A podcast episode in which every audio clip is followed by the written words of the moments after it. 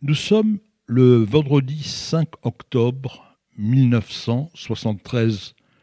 Israël se prépare pour Shabbat, mais aussi et surtout pour Yom Kippour, qui tombe en même temps. Golda Meir adresse un message de confiance. Notre situation n'a jamais été aussi meilleure, déclare la Première ministre. Les Israéliens vivent dans l'euphorie depuis la guerre des six jours de 1967. Ils sont convaincus que Tsahal est la meilleure armée du monde et que plus jamais les Arabes n'attaqueront leur pays.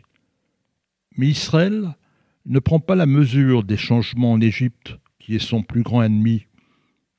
En 1970, Sadat succède à Nasser, qui vient de mourir. Il fait passer des messages à Israël. Nous pourrions entamer des négociations. Golda n'a pas confiance.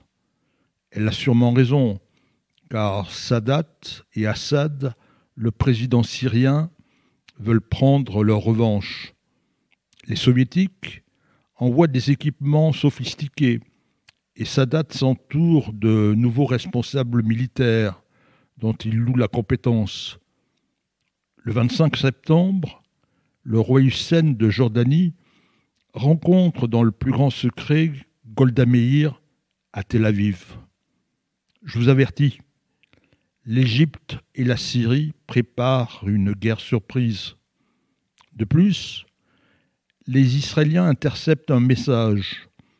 Ordre est donné aux familles russes de quitter l'Égypte et la Syrie, car elles vont bientôt attaquer Israël. Encore un indice. Ashraf Marwan, dit Babel, est le gendre de Nasser. Et surtout, il travaille pour le Mossad. Selon lui, l'attaque sera lancée le 6 octobre à 18h. Mais dans le passé, il a donné des informations pas toujours exactes. Alors, que faire? Qui croire? Faut-il prendre au sérieux ces signaux? Ou au contraire rester convaincu que tout ça, ce n'est que de la désinformation. Le 6 octobre au matin, Goldamir convoque Moshe Dayan, le ministre de la Défense, et David Delazar, le chef d'état-major.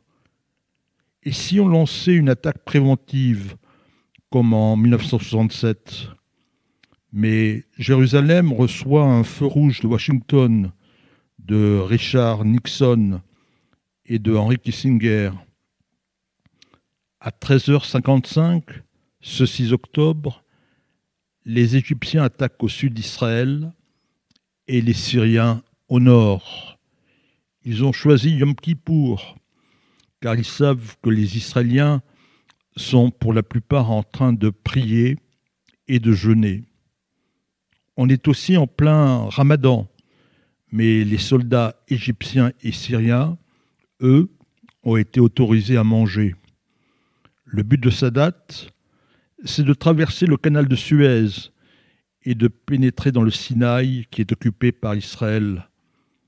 Depuis 1968, sur la rive est du canal de Suez, les Israéliens ont construit la ligne Barlev, du nom de l'ancien chef d'état-major mais en ce jour de Yom Kippour, il n'y a que 500 soldats pour garder ce réseau de fortifications.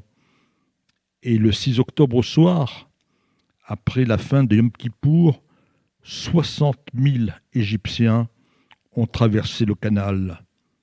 Les Syriens, eux, ont l'ambition de reprendre tout le Golan.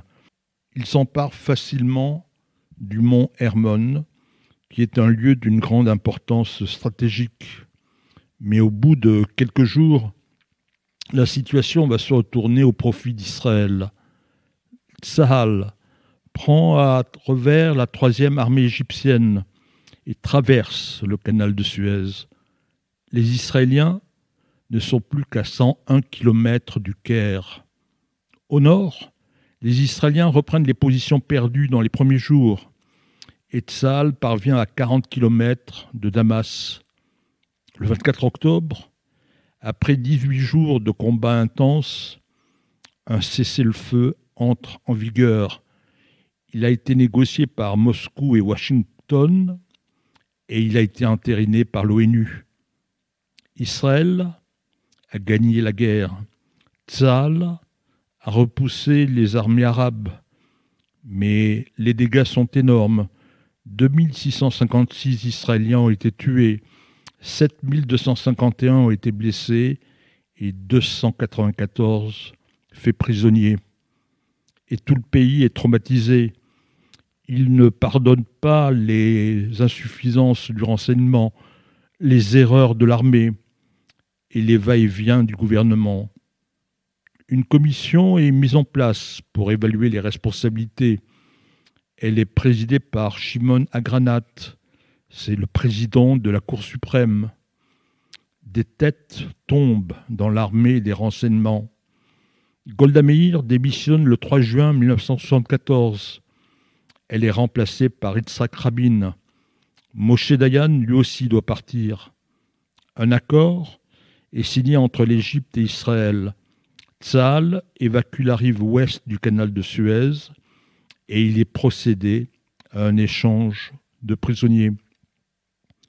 Peu après la fin du conflit, Yoram Gaon sort une nouvelle chanson. Il promet à sa petite fille que ce sera la der des der, la dernière guerre. Mais on sait que depuis, les Israéliens n'ont jamais pu déposer définitivement les armes, même si, six ans après la guerre de Kippour, en 1979, Israël et l'Égypte ont signé un traité de paix.